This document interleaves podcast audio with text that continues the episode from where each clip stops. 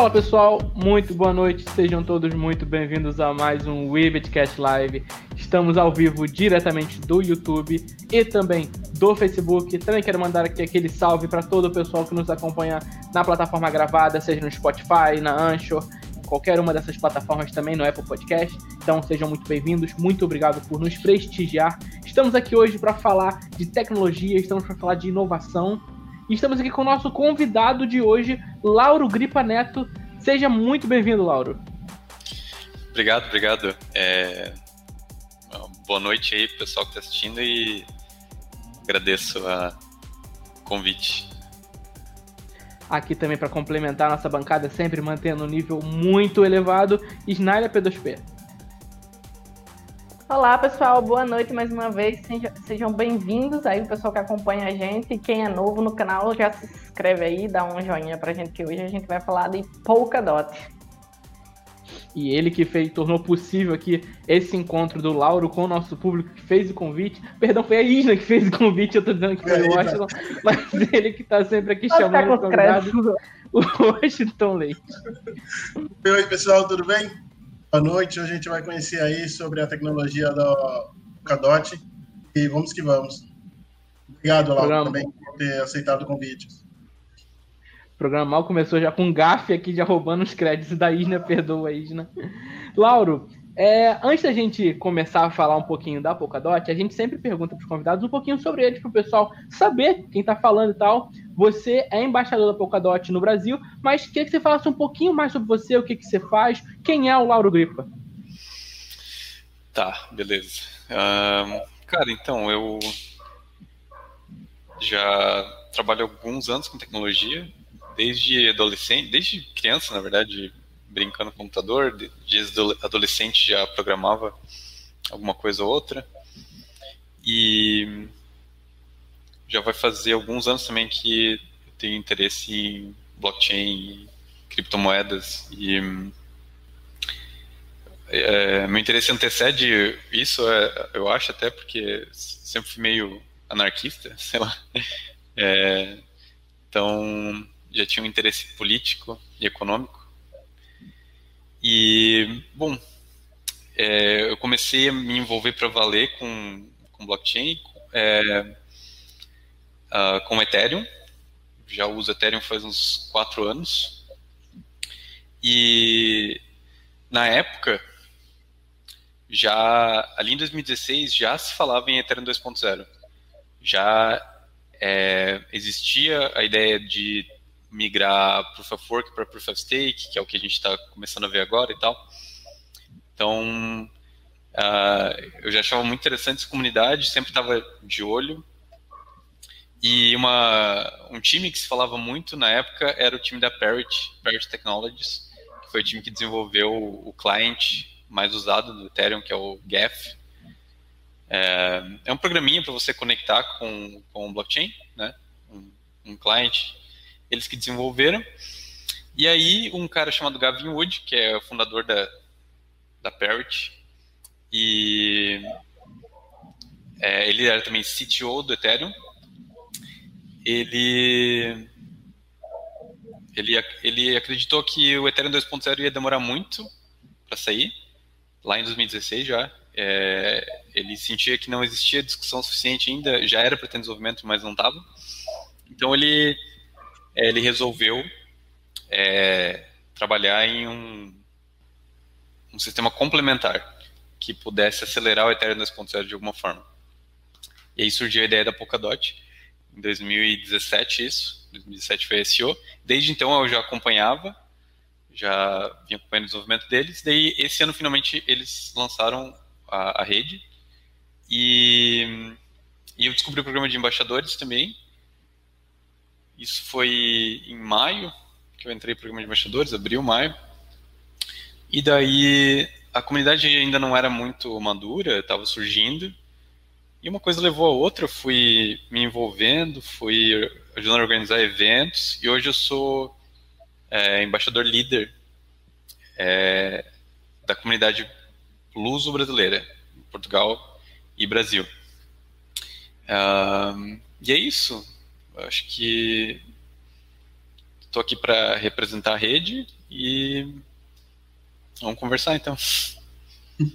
Tá certo. Pessoal que está chegando no chat aí, sejam muito bem-vindos, muito boa noite. Se tiverem perguntas, podem deixar no chat que a gente vai estar tá passando para o Lauro aqui, tá pronto para responder as nossas perguntas. O que ele não puder responder, ele vai dizer aqui. E a Isna e o Washington também vão complementar aqui o nosso tema. Inclusive, Isna, por favor, pode começar com as nossas perguntas para o convidado. Bom, é, uma coisa que se ouve muito falar na Polkadot é, a, a respeito da, da blockchain, da rede em si, né? Falando da tecnologia, é a questão da interoperabilidade.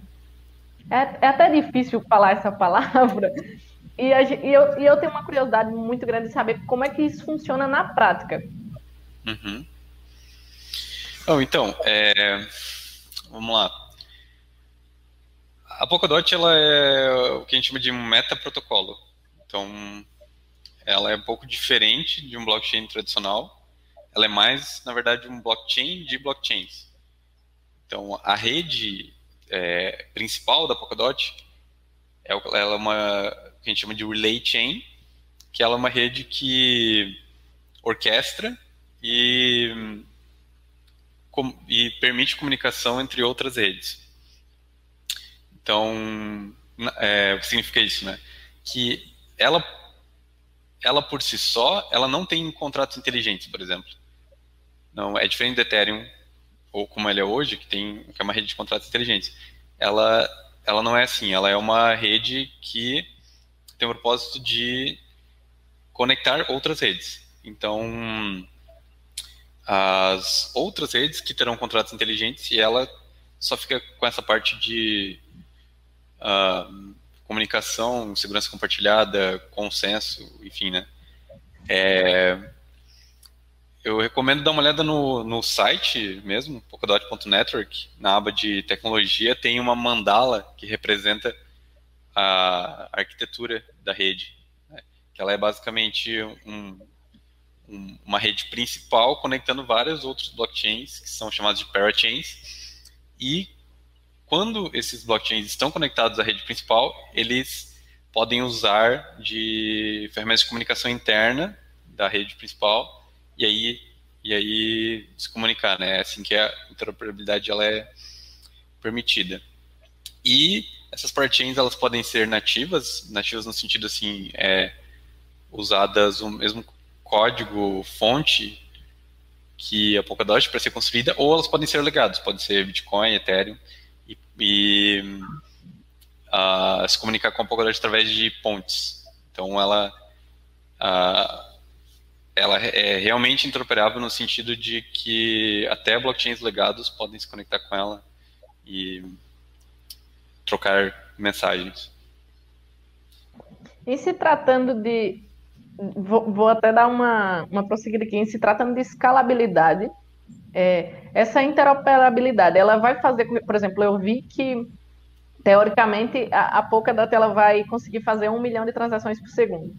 Uhum. É, esse, é, nessa questão de escalabilidade e da interoperabilidade, eu vou conseguir, por exemplo, o Bitcoin, isso vai influenciar na rede do Bitcoin, na rede do Ethereum, por exemplo, quando a gente vê essas corridas aí da, das criptos e as redes ficam muito congestionadas. É, a Polkadot vai resolver essa questão?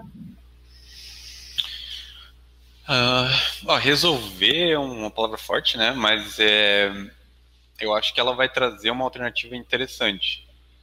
Porque é, tanto o Bitcoin quanto o Ethereum sofrem bastante com, com escalabilidade hoje. É, Bitcoin acho que são 7 transações por segundo, o Ethereum são 15 transações por segundo. É, e existe uma complexidade adicional na relação da rede principal da Polkadot, que ela é responsável daí por é, um, como é que eu posso dizer persistir ou atingir o consenso entre uh, várias redes e daí as próprias redes que estão conectadas nelas. Cada um vai ter o seu próprio TPS. Então, o fato de eu conectar num, na Polkadot não necessariamente vai aumentar o meu TPS da minha rede, entende? Não sei se, fica muito claro isso. mas vai me trazer outras possibilidades. Eu, eu posso conectar com é, outras redes que dão suporte à máquina virtual do Ethereum, por exemplo, e pedir emprestado um pouco de processamento. Enfim, tem, tem várias opções nesse sentido, né? Antes de eu passar aqui para o Washington, vou ler uma pr primeira pergunta do chat aqui. Pergunta do Ricardo Franco. Li uma chamada da Money Times que dizia que a Polkadot, Polkadot é a Ethereum escalável. Você pode explicar isso? Cara, então, é, acho que um, uma coisa que é legal é, esclarecer é que a Polkadot ela não compete diretamente com nenhuma rede que já existe. É, ela tem um propósito bem diferente. Assim, talvez o, o lance mais interessante da Polkadot não seja nem interoperabilidade, escalabilidade, mas a governança, que está bem associada também à escalabilidade. É, então, Ethereum continua sendo Ethereum, continua sendo uh, a plataforma de contratos inteligentes mais utilizada e tem planos de escalar da sua forma com o Ethereum 2.0 que já saiu, que é, tem seu roadmap ali de, de escalabilidade. Uh, o que a Polkadot é, essencialmente, é a gente costuma dizer que ela é uma aposta contra um maximalismo de, de redes.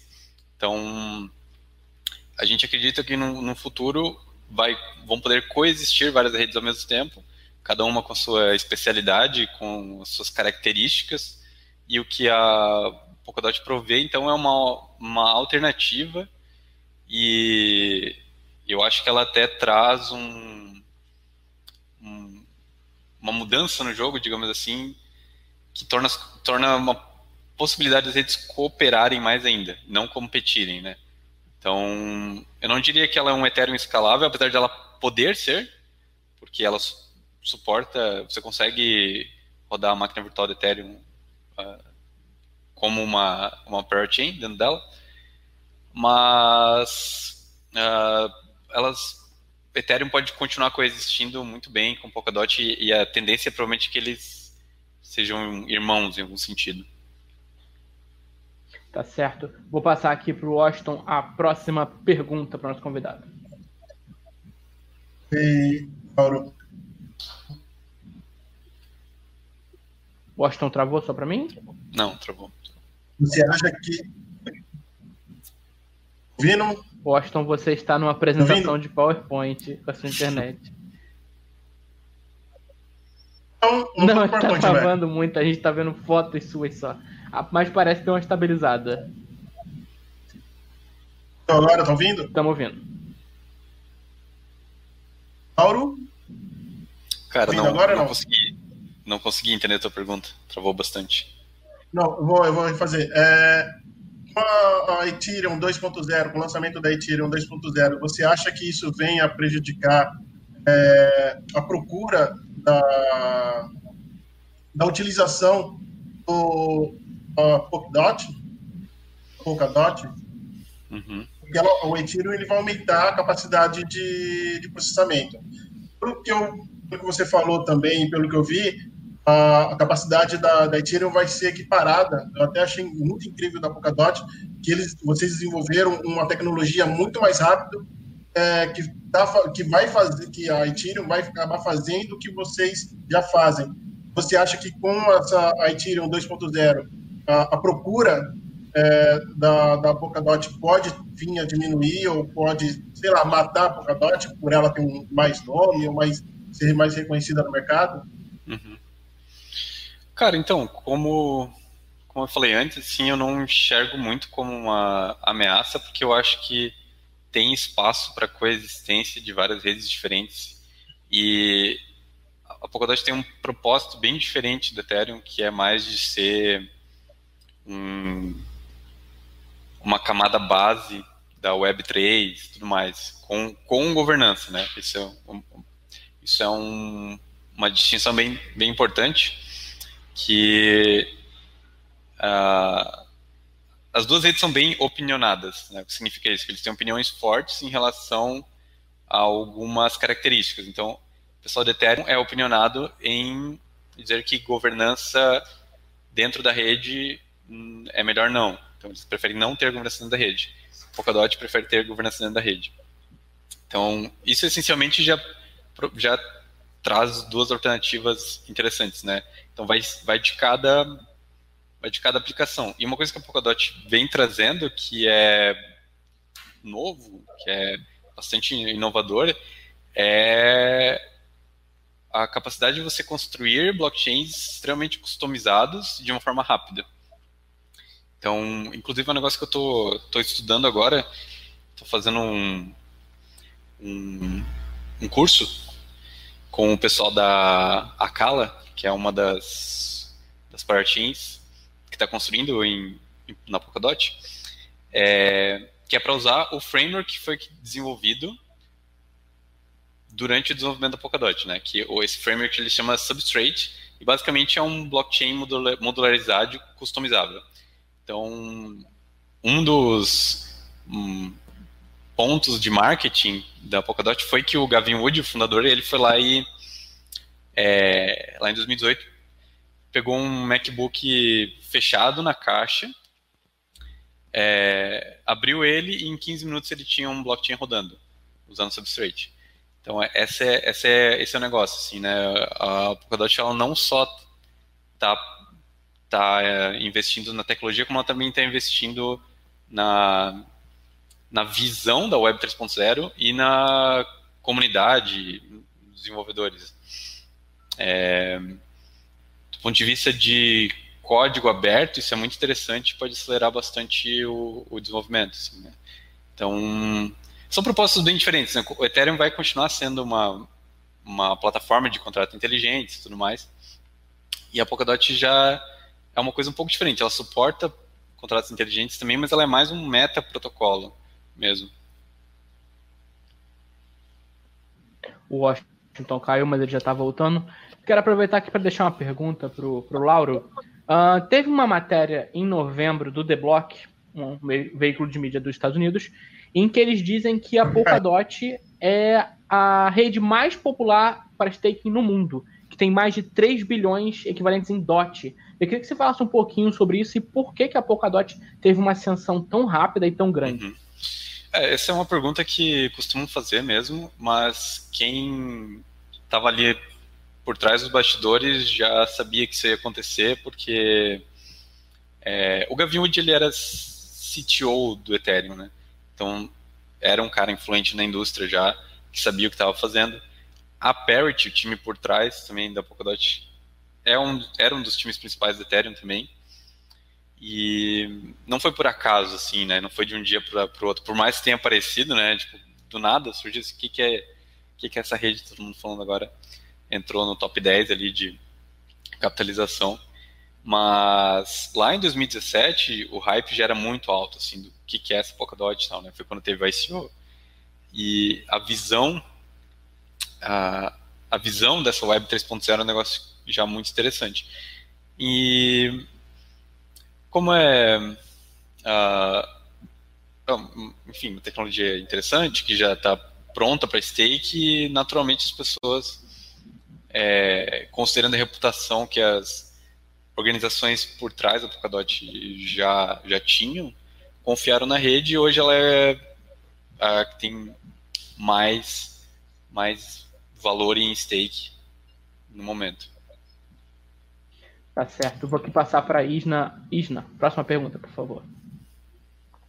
Bom, já que a gente está falando de stake, é, como é que eu faço hoje? Eu compro Polkadot e como é que eu faço para entrar, para delegar? Não sei como é que você, qual palavra vocês usam é, as minhas moedas, quais são os benefícios de fazer stake de, de DOT? Uhum. Então, é, é um processo de delegação, que o consenso da Polkadot ele é um é, uma prova de prova de participação, proof of, proof of stake, é nomeado. Então você seleciona alguns validadores que vão validar em seu nome. Então, ah, basicamente eu vejo a lista lá de validadores, tem algumas ferramentas da comunidade para você ver os que têm mais reputação, por exemplo. É, escolho alguns, nomeio eles e delego meus dots para eles validarem no meu lugar. E daí eu recebo um, é, uh, juros, né? Por isso, recebo dividendos, digamos assim. E esse é um jeito de participar hoje, que é o stake, né? E em breve vão começar a surgir os leilões de parachains, que são essas redes paralelas, né? Que se conectam à, à rede principal. E aí você vai ter a opção de, além de, do stake, é, vamos supor assim, eu tenho mil moedas e 500 moedas eu deixo em stake e outras 500 eu decidi que eu vou é, ajudar a financiar uma parachain. Então, a, a, existem algumas já, a, a Kala, que eu mencionei antes, é uma delas, que é uma, uma parachain que quer prover uma série de serviços financeiros, tipo stablecoins, uh, empréstimo, enfim, várias coisas de DeFi, assim mesmo. É, e aí, só que para eu ser uma partinha, eu tenho que ganhar o leilão de uma vaga na rede. E uma das formas de eu ganhar esse leilão é pedindo ajuda da comunidade e a comunidade financiando coletivamente.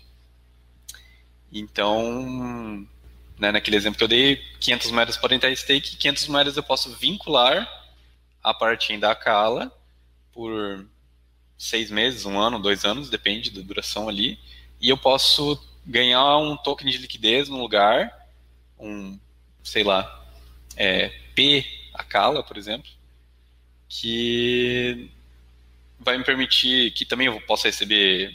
Vai depender de cada partinha, na verdade. A forma que eles vão querer distribuir essa, esses benefícios, esses incentivos, né? Então, é, a gente acredita que vão surgir maneiras bem criativas até de incentivar as pessoas a, a vincular os seus dots a, a, a, várias redes que vão competir por um, por um lugar de parachain, né? uma vaga de parachain. Vou passar aqui para a segunda pergunta do chat e já permito que o Washington faça mais uma pergunta. É, tá na tela a pergunta: o token da Polkadot é limitado ou infinito? E por que foi escolhido assim? Uhum. Ele é. A gente pode dizer que ele é infinito, no, sentido, no mesmo sentido que Ethereum é infinito hoje, porque ele tem uma taxa de é, emissão uh, definida. E por que, que é isso? Né? Porque é natural em, é, em algumas redes que no começo, durante o desenvolvimento dela, ela seja é, inflacionária para que de alguma forma a rede seja financiada também, você tem incentivos para participar.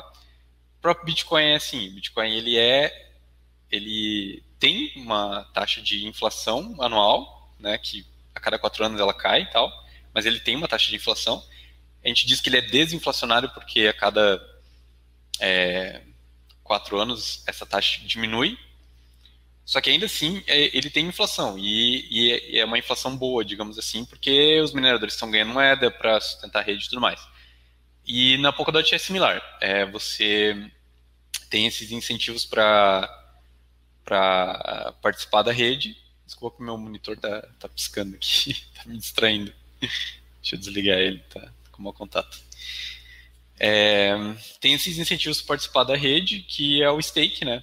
Então você faz stake, as moedas novas elas são geradas e você recebe através delas. Então por isso que ele é inflacionário e infinito. Né? Só que é, tudo pode mudar depois que, as, que a rede estiver mais madura, por exemplo. Então o Ethereum também tem essa proposta, né? Depois que o Proof of Stake for modificado e tem o tem uma proposta de mudança, a EEP 1559, que é para que o Ethereum ele deixe de ter essa inflação infinita, digamos assim, ele passe a ser desinflacionário também, mas mais que isso, até deflacionário, começa a ter menos moeda em circulação.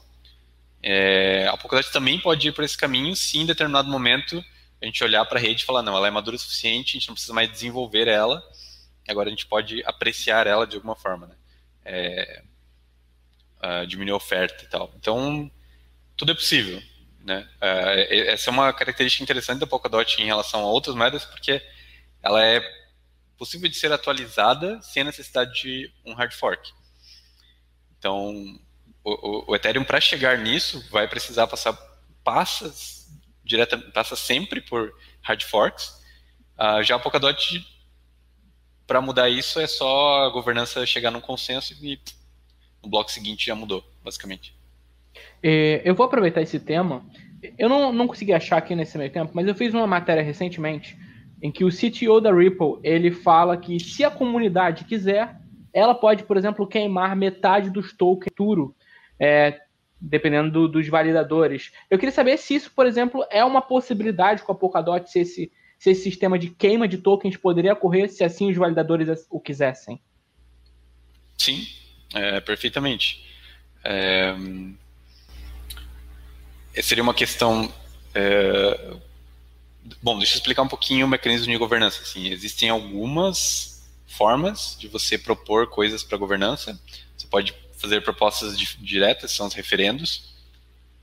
E daí, não só os validadores votam, mas qualquer detentor de, de, de DOTs pode votar. Essa é a participação direta pelo referendo. Tem a participação do conselho. O conselho ele é eleito, então ele é tipo uma democracia representativa. Existe um grupo de pessoas que foi eleita e que representa a rede de alguma forma. É, podem haver votações também nesse sentido. Eu acho que uma coisa dessa seria feita através de referendo, toda a rede participaria. E o que é legal também é que não é uma, uma votação de sim ou não. Né? Tipo, eu não escolho é, só isso ou aquilo. Eu, ela é granular, então eu posso ter várias opções. Eu posso, sei lá, vamos, de, vamos criar um referendo, vamos decidir se os tokens vão ser queimados ou não. Então eu posso ter cinco alternativas, por exemplo. Uma dizendo que não, não vamos queimar, outra dizendo que sim, vamos queimar 10%, outra 25%, outra 50% e outra 100%. 100 não seria meio estranho queimar todos os tokens. Mas entende o que eu quero dizer, assim, essa granularidade? Então isso traz mais opções para as pessoas, né? E uh, provavelmente o consenso ele seria mais seria menos disruptivo menos contestado pela maioria. Então, é, resumindo, sim, é perfeitamente possível. Tá ótimo. Washington, sua próxima pergunta, por gentileza. Desculpa aí, a rede deu um probleminha aqui, mas já consertei. Uh, sem falar em valores, o que você acha que uh, uh, o mercado tem uma visão teve, mudou os olhares para Polkadot, que ela entrou no mercado muito pouco tempo. É, vou citar aqui um, um, exemplo. Ela entrou na BitMEX com um X valor. Ela deu um salto muito grande em menos de três semanas. O que você acha que teve na modificação da estrutura ou do, de algum processo que vocês fizeram que, as pessoas, que o mercado começou a olhar mais para Polkadot, tanto é, é, os negociadores tanto quanto as exchanges, porque foi um, se eu não me engano, teve duas exchanges que acabaram é, listando a, a Polkadot antes mesmo do, acho que um dia antes do prazo. É, o que, você acha que teve no, no, na Polkadot que teve essa grande procura dela? Eu acho que é, foi porque a rede foi foi lançada basicamente, né? Já é, existia uma expectativa e tal lá desde 2017 sobre o que, que seria a Polkadot, sobre se conseguiria entregar é, uma rede tão ambiciosa mesmo e tal. Então foi uma um momento de é, confirmação. Né? Essa rede existe, ela está no ar. Então isso foi ali em maio, se não me engano, que a rede foi pro ar. É, e daí não estava listados em exchanges ainda e tal, né? E, mas algumas já faziam, vendiam por contrato futuro, né? você podia comprar dots é, futuros, né? Eles não existiam, mas você confiava na exchange de que ela ia te entregar ele depois, contrato futuro simples. Então já, já vinha sendo negociado. E, e daí em agosto, finalmente, foi quando teve um processo de liberação da rede que é, teve alguns eventos interessantes que provaram a, a, digamos, a capacidade da rede. Então, o primeiro foi o processo de descentralização dela, porque ela foi lançada pela Web3 e pela, pelo Parrot, principalmente pela Web3, Web3 Foundation. É, ela foi lançada pela Web3, a Web3 tinha, tipo, as, é, como se fossem as admin keys, as, as, as chaves administrativas da rede, eles tinham poder sobre, sobre essas chaves, e eles fizeram um, roadmap ali de algumas semanas para é, entregar a rede de forma segura para a comunidade. Então, basicamente, assim, ó, lançamos a rede, mas ela é da Web3 por enquanto. Agora, vamos fazer todo possível para entregar elas seguramente na mão da, da, comunidade. Então, e por que isso é feito de forma tão gradual? Né? Porque não é um processo nada simples, tem suas complicações e tal, e é, é, crítico também, né? Se der errado alguma coisa nesse sentido, é, é bastante crítico. Então, tudo ocorreu muito bem, uh, os dots foram entregues na mão da comunidade, eles... É, e daí, agora não lembro bem a cronologia, se foi antes ou depois, uh, teve uma redenominação de, de tokens. O que, que, que é isso? basicamente a rede votou de que uh, haveria um split nos dots. Então, quem tinha uh, ah, 100 dots antes passaria a ter, ou melhor, quem tinha um dot antes passaria a ter 100 dots, consequentemente, o preço seria dividido por 100 também, é, para refletir essa nova quantidade. Né? Essencialmente, não teve mais moeda em circulação, era a mesma base monetária ainda, só houve um split, similar ao que acontece com ações é, na, na, bolsa e tal. E foi uma mudança que a gente chamou de uma mudança ergonômica. Era só para ficar mais fácil, porque o preço no mercado futuro já estava chegando a 300 dólares, e daí tu cria uma certa barreira psicológica. As pessoas, cara, não vou comprar um DOT porque ele está muito caro. Né? Tá, pô, 300 dólares no DOT, está muito caro, não, não quero comprar. Então a gente foi votado essa, essa mudança ergonômica, porque daí ele passaria a estar mais perto de um dólar e seria mais confortável para as pessoas comprarem um DOT inteiro. É, foi um experimento que foi feito, foi votado, a governança funcionou. Uh, no bloco seguinte isso já foi atualizado, uh, a quantidade de, de dots foi multiplicada por 100 e tal. E rolou umas confusões, né? Tipo, a Kraken e a Binance lançaram antes o token, não lançaram da forma correta com a redominação da rede, gerou uma certa confusão, mas a rede em si provou que era capaz de é, operar da maneira que se esperava. Então, eu acho que eu acho que foi isso. E também teve um processo de descoberta de preço, eu imagino, porque é, é, assim, né, evitando de falar de especulações, não gosto de, de especular sobre o preço de alguma coisa, porém, uh, em termos de capitalização, existem algumas redes no top 10 que estão super bem capitalizadas e não entregam nem metade do que a Polkadot entregou em alguns meses. Então, eu acho que é por isso, porque fundamentalmente ela é, ela hum, mostrou a que veio. Tá, tá mutado, eu acho. Quando ela saiu, ela estava bem abaixo da, do top 100. E em três semanas ela pulou para a sétima posição no top, uh, no top 10. Hoje, pelo que eu vi, ela está classificada na nona posição ali. Foi muito rápido. Exatamente. O Austin está comentando aqui, a Polkadot nesse momento está sendo negociada a 4,79 em média, segundo os dados do Coin Market Cap, com uma capitalização de mercado. Aqui são 4 bilhões e 200 milhões de dólares, se eu não estiver contando errado as casas decimais. Isna, sua próxima pergunta, por favor. É... Já nem sei, é tanta coisa. o assunto é novo, a gente fica se você não se importar, pode, pode falar. Então vamos falar. Pode falar, Wash. Vai, Você tá acha que a, a, a Polkadot ela pode ter um, um, rumo igual a. Eu posso estar falando besteira aqui, mas veio uma, uma dúvida minha.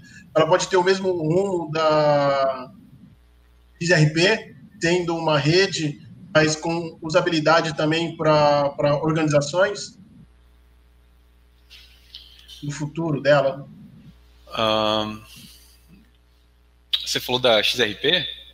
Sim, sim, porque a XRP ela é utilizada, é, tem muitas organizações que usam a rede dela. Você, o, blockchain, você acha que futuramente isso pode vir a acontecer com a Polkadot também? Cara, eu acho que bom, basicamente tudo que é possível fazer num blockchain vai ser possível fazer na, na Polkadot uh, por meio das, das chains e talvez até mais, porque é, a maneira com que ela foi pensada, você consegue conectar, você consegue plugar algumas estruturas de dados diferentes. Então, não só blockchain, você consegue talvez conectar algumas coisas como o é, Tangle da, da, da IOTA, por exemplo, né, que é uma estrutura de dados um pouco diferente. Teoricamente seria possível também. Então, eu acho que, assim, de uma maneira bem simplificada, vamos lá. A, a Polkadot ela tem o propósito de ser a camada essencial da Web 3.0. Então é como se fosse um supercomputador compartilhado. E, e não só isso, como ela também provê as ferramentas para você construir aplicações. É, hoje, hoje, hoje é mais fácil, né? mas antigamente era muito difícil construir um blockchain do zero. Hoje, com o Substrate ali, você, em alguns é, alguns minutos você consegue ter alguma coisa já rodando e é, com esse mecanismo de partinha você consegue se conectar num blockchain que já existe, ter segurança compartilhada, ter interoperabilidade e tudo mais. Então, abre uma, uma gama de possibilidades muito grande mesmo. É, então, acho que sim, tudo que for possível fazer num, num computador, salvo algumas restrições, algumas alguns, algumas é, dificuldades técnicas, é, eu imagino que vai dar para fazer na, Polkadot também. Obrigado. Uh, o André está perguntando aqui se seria uma concorrente da, Chain, da Chainlink, o, o Lauro pode dizer. E o André perguntou aqui também do supply. O Lauro comentou um pouquinho, quem não pegou, volta um pouquinho na live, quando acabar, que ele comentou um pouquinho sobre o supply, como funciona, tal, a distribuição e a governança. Uhum. Cara, então, é, não, não é um concorrente do Chainlink, até porque a interoperabilidade da Polkadot ela é diferente do que a Chainlink oferece, tanto que, pelo que eu sei, a Chainlink está desenvolvendo para a Polkadot também, assim como a Band, são uma, uma outra rede de, de oráculos. É, Uh, como é que eu posso explicar? A, a Chainlink ela tem um propósito bem, bem claro de é, trazer dados externos para no blockchain, né? Isso vai continuar sendo necessário, digamos assim. Uh, já a Polkadot ela resolve uma comunicação mais interna. Né? Os blockchains que estão conectados nela vão poder se comunicar entre elas. Mas ainda assim, como que eu confio, por exemplo, numa informação, é, um exemplo que a gente sempre dá, né? Tipo, como que eu sei, eu que estou dentro de um blockchain, como que eu sei quant, quantos graus está lá fora? Eu preciso confiar num, num, numa API externa. Então, o Chainlink provavelmente vai continuar resolvendo isso. É, é, são, resumidamente, não são concorrentes, elas resolvem de duas coisas diferentes de interoperabilidade. Certo, a Isna tá ali, tadinha, ela quer fazer uma pergunta, o Austin já tomou 10 minutos perguntando. Pergunta, Isna. O problema do Washington é que ele assim, ele passa a semana todinha, ele vai notando as perguntas dele no caderno. Aí no programa ele tem 100 perguntas e eu não tenho nenhuma, então não tenho que parar para imaginar o que a gente ia falar. É... Laura, quando a gente para para pensar em Polkadot, a gente também tem que pensar em Kusama. Não sei se é assim que se pronuncia, Kusama, Kusama, não sei. Enfim, explica para a gente o que, que é a Kusama, o que, que ela difere é, da Polkadot e por que não a Polkadot e não a, a, a Kusama? Uhum. Tá, beleza. É, esse é um assunto que eu gosto muito, eu sou muito fã da Kusama. Uh, basicamente, ela é o que a gente chama de uma rede canário. Uh, às vezes a gente chama ela também de prima selvagem da Polkadot.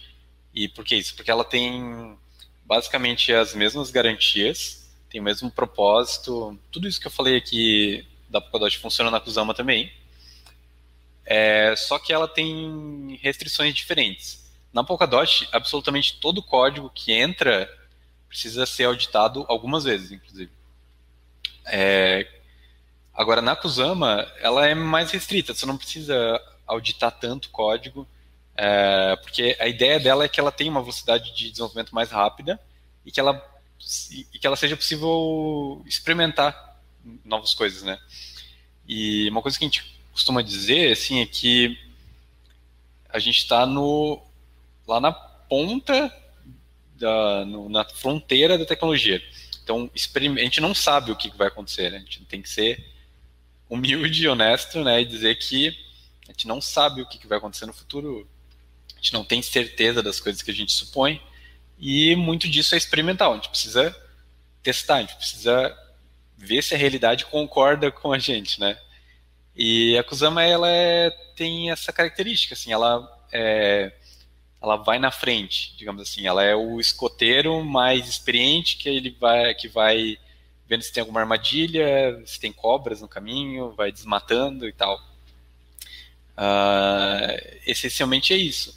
No futuro, pode ser que a Kusama e a Polkadot sigam rumos diferentes, porque a, a Kusama ela também tem um processo de governança, ela tem a sua própria comunidade que está sendo criada. Uh, então pode ser que ela busque um rumo um pouco diferente. Mas elas sempre vão ter essa uh, essência compartilhada.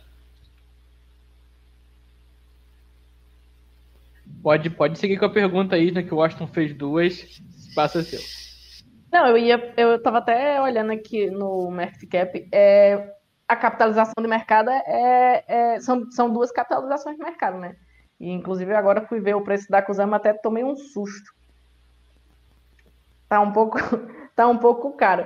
É, eu queria saber se é, é, isso não atrapalha tipo, ter essa rede experimental que você disse que por enquanto não é independente, não são independentes, é, mas pode ser que tomem rumos distintos. Se isso não atrapalha, tipo, o dinheiro que, que foi capitalizado aí na Kusama poderia ter sido capitalizado na DOT. Eu não sei se também é, é o propósito do, do projeto, né? Eu acho que as pessoas que estão no projeto se focam é, bastante na, na, na, tecnologia, na resolução dos problemas que, que a rede da Polkadot está oferecendo aí, é, principalmente essa questão da escalabilidade, que eu sofro demais. Eu acho que todo mundo sofre quando tem essas altas dores e fica tudo travado. Enfim, você não acha que atrapalha assim ter duas, duas redes que poderiam ser uma só? Um, eu acho que tem uma complexidade adicional, né? Eu sempre tenho que bom, explicar, né? Pô, existe uma outra rede. A gente, é, como embaixador, eu acabo sendo embaixador das duas, na verdade. E não tem um programa de embaixadores só para Cusama, pode ser que no futuro tenha. Então tem uma complexidade adicional. Mas ao mesmo tempo, eu acho que a recompensa é tão boa que vale a pena, porque é, é justamente esse a mentalidade quando você está lidando com a Kusama é outra, sabe? Polkadot, cara, é nível de segurança máximo. É para banco ter poder rodar aplicações dentro a nível global, sabe, com, com regulamentações tudo tudo em ordem e tal. Então é, é esse nível de, de segurança e processo que precisa ter na Polkadot. Agora a Kusama, a Kusama não, ela já é um pouco mais é, faroeste, digamos assim, né? É um pouco mais experimental, você tem um pouco mais de liberdade. Então, a mentalidade é outra e é, isso, é, isso é bom para criação porque você se permite um pouco mais errar. Então, você pode experimentar coisas que talvez num ambiente mais uh, tenso, digamos assim, mais é, decisivo, você não poderia se dar ao luxo de errar e, consequentemente, talvez não experimentaria coisas que são muito importantes para o desenvolvimento da tecnologia como um todo. É, vou passar aqui para o Washington, 45 minutos de programa. Washington, sua última pergunta do programa de hoje. Vou voltar um pouquinho. Eu queria que você. É, como que é. Ele já está até rindo. como que é. Não sei se você pode explicar como que é a validação e a parte de segurança da, da rede. Uhum. Cara, então, é, a validação é, um, é um, uma prova de participação nomeada. É, como eu comentei antes, você delega, uh, escolhe validadores para rodar no seu nome. Isso também pode mudar no futuro, à medida que for mais fácil ser um validador, pode ser que uh, deixe de ter nomeação, pode ser que todo mundo possa ser um validador. Isso não está excluído. E. Uh, cara, questão de segurança eu acho que é, é, a mesma, o mesmo motivo pelo qual o Ethereum está buscando um, a prova de participação, porque é, eu posso falando besteira aqui, porque esse assunto ele é bem complexo, mas o algoritmo de prova de participação ele tem uma finalidade tanto é, econômica quanto provável. Então, assim que um bloco ele foi gravado, eu sei que ele foi gravado e eu consigo medir o quanto é, quanto eu preciso gastar para desfazer aquela transação, quanto que eu preciso gastar para atacar aquela rede. É, no, na prova de trabalho isso é um pouquinho mais mais nebuloso, assim, não existe uma finalidade provável definida, é uma finalidade probabilística. Então, ela fica suscetível a ataque de 51%, pode ser que alguém venha e sobre, reescreva toda, toda a cadeia de blocos é, de forma retroativa. E, e, eu não tenho uma segurança provável e eu também não tenho uma segurança econômica de que isso não vai ser rentável. No caso de, de uma tentativa de um ataque similar num, num consenso de prova de participação, proof of stake, é, se eu conseguir fazer isso, eu provavelmente vou perder muito dinheiro também. Porque eu vou ter uma punição pelo fato da rede ter sido dividida em duas. Então, é, de forma bem resumida, é mais, mais complexo que isso, né? Envolve. É, é um negócio bem multidisciplinar, né? Envolve economia, matemática e computação ao mesmo tempo. Mas, de forma bem resumida, eu acho que é isso. 48 minutos de programa. Isna, aquela perguntinha curta e bonita para finalizar o programa. Deus, Marcelo, não deixa eu falar nesse programa.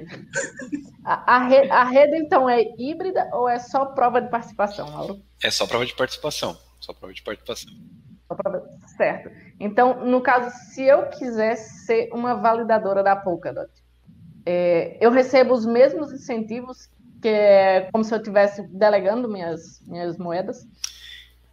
Boa pergunta. Eu acho que tem um pouco mais de incentivos porque é um pouco mais difícil, né? Você, tem, é, você não pode ficar offline, por exemplo. Né? Delegar, tudo bem. Delegou, você disse, ó, confio em ti, é, eu posso ficar offline e você tem que ficar lá online, né? Então, eu acho que sim, tem mais incentivos. Eu não sei, eu não manjo muito de validadores. É, até gostaria de estudar um pouco mais, um negócio interessante, mas é um pouco mais difícil, né? Você tem, assim como o Ethereum hoje é, tipo, Ethereum 2.0 foi lançado, tem várias pessoas se candidatando a, a validadores, já são validadores, né, do Ethereum 2.0, só que não é não é muito fácil não, assim, é, é primeiro tem um investimento inicial que você tem que fazer, uma quantidade mínima, de moedas que você tem que ter, né? Você tem que estar sempre online. Se você cair ou uh, tiver qualquer tipo de ineficiência, memória RAM estourou, sei lá, qualquer coisa, você é penalizado. E, e é isso, é, é, é, mais complexo ser um validador. Isso também, por um lado, é bom, né? Porque são essas coisas que trazem a garantia aí, é, econômica, como eu falei antes, para a segurança da rede. Claro, é bom para muita gente, mas para o validador nem tanto, né? Essa questão da penalização, eu falo isso porque eu, eu rodo um, um nó aqui e esse dia eu tive problema com, com a fibra, eu passei cinco dias sem internet. Então imagina se eu, se eu, eu sou validadora da Polkadot, aí eu já, já vou Sim. cortar os pulsos aqui, né? Não quero mais. Então eu acho que. Zero também, vai sangrar um pouco, assim. Tô, é, essa questão, essa questão do slashing ainda eu acho que, que é muito rígida, que deveria ser um caso a, a, a se pensar. O nó, o nó que, eu, que eu rodo, por exemplo, eu tenho um, um limite de tempo que eu posso estar offline no mês. É, e eu só vou ser penalizada se eu ficar mais do que esse limite. Então eu acho que, que deveria ser menos rígido. É isso aí, pessoal. 50 minutos de live. Não darei mais uma segunda, última pergunta para Isna dessa vez. Eu quero agradecer demais aqui a presença do Lauro, a presença dos meus companheiros de bancada também, a todo o pessoal que apareceu, mandou mensagem no chat, o pessoal que nos acompanha em silêncio e também o povo da versão gravada que está sempre aí com a gente. A todos, muito obrigado. Lauro, por favor, despeça-se do nosso público. Se quiser deixar qualquer mensagem, beijo para mãe, papagaio e periquito, o espaço é totalmente seu. Beleza, legal. É... Bom, de novo, agradecer o convite aí. Foi muito legal essa conversa. É... Bom, deixar um recadinho aí que a gente só está começando. A rede é... acabou de ser lançada, digamos assim, né? faz alguns meses. E o futuro é promissor. E as pessoas que tiverem interesse de participar mais ativamente, é, pode me seguir no, no Twitter, pode seguir o Twitter da Polkadot Brasil. Uh, a gente está a gente terminou de finalizar a reestruturação do programa de embaixadores. Então a gente está é, aceitando novos candidatos a embaixadores. E eu vou, eu vou assim que, que estiver oficializado a nova estrutura de, do, do, programa de embaixadores, é, a gente vai postar no Twitter. E quem tiver, quem tiver interessado para participar mais ativamente, né, tem várias coisas, tem muita, muito trabalho a ser feito e tem recompensas também, ó, naturalmente, para os trabalhos. Então, tem organização de evento, tem traduções, tem pessoal que quiser botar a mão na massa, desenvolvimento mesmo. É, enfim, tem, tem bastante trabalho aí. Um, existem, como eu falei, várias recompensas de fazer parte da, da comunidade. E enfim, e também é uma comunidade global. Hoje mesmo eu tive uma conversa com os embaixadores, os, a gente chama de head ambassadors, ambassadors né, são embaixadores líderes, líderes são 24 hoje e, e a gente do mundo inteiro, então é muito legal, sabe, conversar com gente da Europa Central, gente da África, gente da Índia, é muito legal mesmo e é uma comunidade realmente global. Então é isso fiquem ligados aí, que logo tem, tem novidades. Quem quiser, quem quiser só, só acompanhar, é, é só seguir a gente nas redes sociais. Mas quem quiser participar mais ativamente, pode me, pode me procurar, pode ficar ligado nas novidades. E, e é isso aí. Eu agradeço novamente, Lauro, pro pessoal da versão gravada. Twitter do Lauro, arroba laurogripa. E o Twitter da Polkadot, arroba Polkadot Brasil. Acessa lá, para poder interagir com o pessoal da Polkadot. Projeto muito bacana. Isna, por favor, despeça-se do nosso público. Inclusive, me responde, Isna. Se o pessoal quiser comprar Polkadot contigo, você tem o DOT? Tenho. Tenho tudo que vocês quiserem. Tenho muitas DOTs também para vender. Quem precisar, pode procurar. É, bom, pessoal, é, o Washington estava dizendo ali em off que ele fica resfriado e o Lauro gripa. Beijo no coração. Beijo no coração de todos vocês. Obrigada pela participação mais uma vez. Lauro, foi um prazer ter você aqui. Tirei muitas dúvidas que eu tinha. Sou hold de DOT, claro. É, pessoal, obrigado e um beijão no coração de todo mundo. A piadinha, ela sempre faz uma piadinha e hoje ela falou que não tinha. Aí eu mandei uma pra ela. Quero agradecer o Lauro. Obrigado. É, quero agradecer o Lauro por ter, por ter aceitado o, o convite. Uh, agradecer o pessoal que está aí nos ouvindo no, no podcast. Uh, o pessoal que está ao vivo aí, que ficou com a gente até o, o final e fazendo perguntas. E é isso aí, pessoal. E, Lauro, qualquer novidade, se quiser é, entrar em contato com a gente para fazer uma outra live para a gente puxar um assunto, para você esclarecer alguma coisa, estamos abertos aí também para isso. Legal, legal. Só, só chamar. E desculpa pelo resfriado. Cara, eu, eu ouço essa piada desde, desde criança. Tá tudo bem. O, o, legal de piada com o nome das pessoas é que quem faz a piada sempre acha que é o original que criou a piada, enquanto a pessoa já ouviu mil vezes. Eu passo a vida toda ouvindo isso na ilha, pô, eu, tenho, eu, não, poder, eu não posso perder as oportunidades aqui no programa, né? Desculpa lá. Ai, ai. E é dessa forma descontraída que a gente termina o Webcast Live de hoje. Foi muito bacana. Muito obrigado a todo mundo. Desculpem por essa piadinha terrível do final. A gente se encontra na quinta-feira com leitura de notícias. Um grande beijo no coração de todos